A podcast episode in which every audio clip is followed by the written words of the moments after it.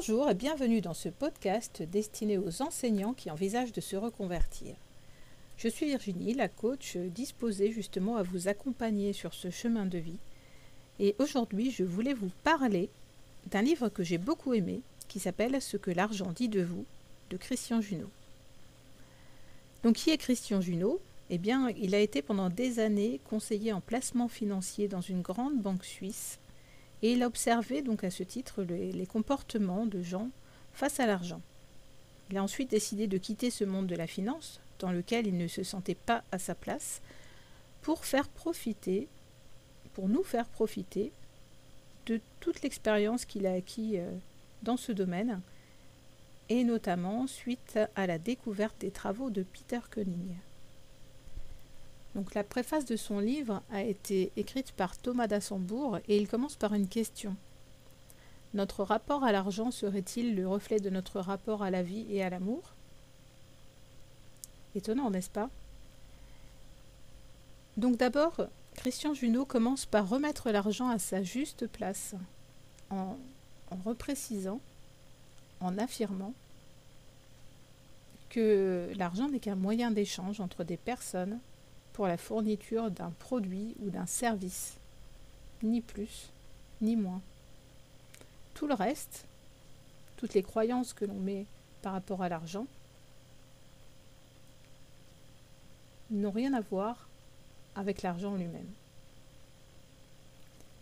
Donc c'est parti d'un constat qu'il a pu faire lors de ses précédentes activités euh, professionnelles, que les gens riches ont parfois aussi peur de manquer, comme les autres, et qu'ils développent des comportements anxieux. Et ça, c'est quelque chose qui l'avait beaucoup surpris. Et du coup, euh, ce qui a amené en fait ses réflexions, ses recherches et euh, tous ses travaux et, et son changement d'orientation professionnelle. Parce que d'autres personnes, au contraire, ont une relation sereine avec l'argent, indifféremment de l'importance de leur portefeuille de la prise de, risque financière réelle. Et donc, il commence en remettant l'argent, euh, en remettant euh, l'argent à sa place, hein, c'est-à-dire que ça n'est qu'un moyen d'échange, rien d'autre. Et il précise que l'argent doit circuler. Et donc, toutes ces années d'observation euh, dans, dans sa banque, dans sa grande banque, l'ont amené à, à faire le portrait robot de trois comportements types qui pour lui sont assez révélateurs de tous les comportements des gens face à l'argent. Donc le premier, c'est ce qu'il appelle le type écureuil. Donc des gens qui cherchent à épargner en toutes circonstances. Donc ils placent en fait derrière l'argent une notion de sécurité. Ils ont une vision euh, sécuritaire de l'argent. Pour eux, euh, avoir de l'épargne, c'est être en sécurité. Donc, bien sûr, chaque comportement a des avantages et des inconvénients, hein, comme souvent. Il n'y a pas un comportement qui est meilleur qu'un autre.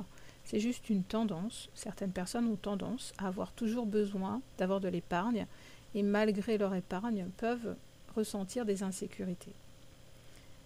Donc l'avantage de ce profil, c'est que bien sûr ce sont des gens qui sont rarement, voire jamais à découvert. Ce sont des gens qui sont prévoyants, sur qui on peut compter financièrement. Le gros inconvénient de ce, profil de personnes, c'est qu'ils ont du mal à investir. Ils ressentent souvent une peur du manque. Et cette peur du manque, elle n'est pas justifiée. C'est-à-dire qu'ils peuvent avoir de l'argent de côté, mais malgré tout, ils pensent toujours qu'ils vont manquer. Le deuxième type, c'est le type repousseur. Les gens qui dépensent plus qu'ils ne gagnent. Encore une fois, indépendamment des revenus en cause. Et bien sûr, vous comprenez tout de suite que ça peut avoir l'avantage effectivement de personnes qui, contrairement au profil d'écureuil, n'ont aucune difficulté à investir. Mais le gros inconvénient, évidemment, c'est que ce sont des personnes qui peuvent se mettre très facilement dans des situations difficiles, et y compris des fois mettre leur famille dans des situations difficiles, ou leurs amis ou leurs associés. Parce qu'en fait, ce sont des gens qui associent l'argent à des, des croyances négatives. Donc en fait, il repousse l'argent. Voilà, c'est ce qu'il veut dire quand il, appelle ce profil repousseur. Le troisième profil qu'il a identifié, c'est, il l'a appelé les montagnes russes. Ce sont les gens qui alternent régulièrement des périodes d'épargne et de grandes dépenses. Donc on pourrait dire qu'ils alternent des périodes écureuils et des périodes repousseurs. Donc encore une fois, hein, on va dire que pour ces personnes-là, elles ont l'avantage de connaître la pratique des deux comportements. Donc elles savent épargner, elles savent investir. Il suffit de remettre un peu de, conscience dans leur comportement. Parce que le gros inconvénient, évidemment, de ce type de profil, c'est l'instabilité. Et bien sûr, la conséquence, elle n'est pas forcément que dans le domaine financier, elle est aussi dans les autres domaines de vie. Donc, euh, le but, ce sera de remettre de l'équilibre. Et donc, voilà, ça, je ne vous parle que du début du livre, des principes de base qui m'a bien plu euh, dès le début de la lecture de ce livre. Et si vous souhaitez en savoir plus, bien sûr, je ne, peux que vous recommander la lecture de ce livre qui a été publié aux éditions Erol, parce qu'il y développe notamment d'autres choses. Hein, euh, l'association que l'on fait euh, entre l'argent et le travail, entre l'argent et le plaisir, l'histoire familiale, comment euh, on peut reproduire ou, à l'inverse aller à l'encontre de schémas familiaux de nos parents, de nos grands-parents, euh, parce qu'il y a eu des histoires de faillite, parce qu'il y a eu euh, des histoires de dettes qui, qui, ont conduit à des, à des situations dramatiques, ou parce qu'il y a eu, enfin voilà, en fonction de, de l'histoire familiale, en fait, on va avoir tendance à reproduire certains comportements ou à aller à l'encontre de certains comportements sans en être conscient. Des, conséquences aussi que euh, le rapport que l'on a avec l'argent peut avoir sur la famille, notamment dans les relations de couple ou les relations avec les enfants. Euh, notre euh, comportement face aux investissements ou aux dettes en fonction de, de la relation que l'on a à l'argent. Et bien sûr, il termine son livre. Alors, son livre qui est truffé d'exercices, je tiens à le préciser quand même, parce que c'est ce qui est le plus important. Il ne suffit pas de, de lire euh, des constats pour, euh, pour changer son attitude. Donc, il, propose beaucoup d'exercices pour travailler son rapport à l'argent.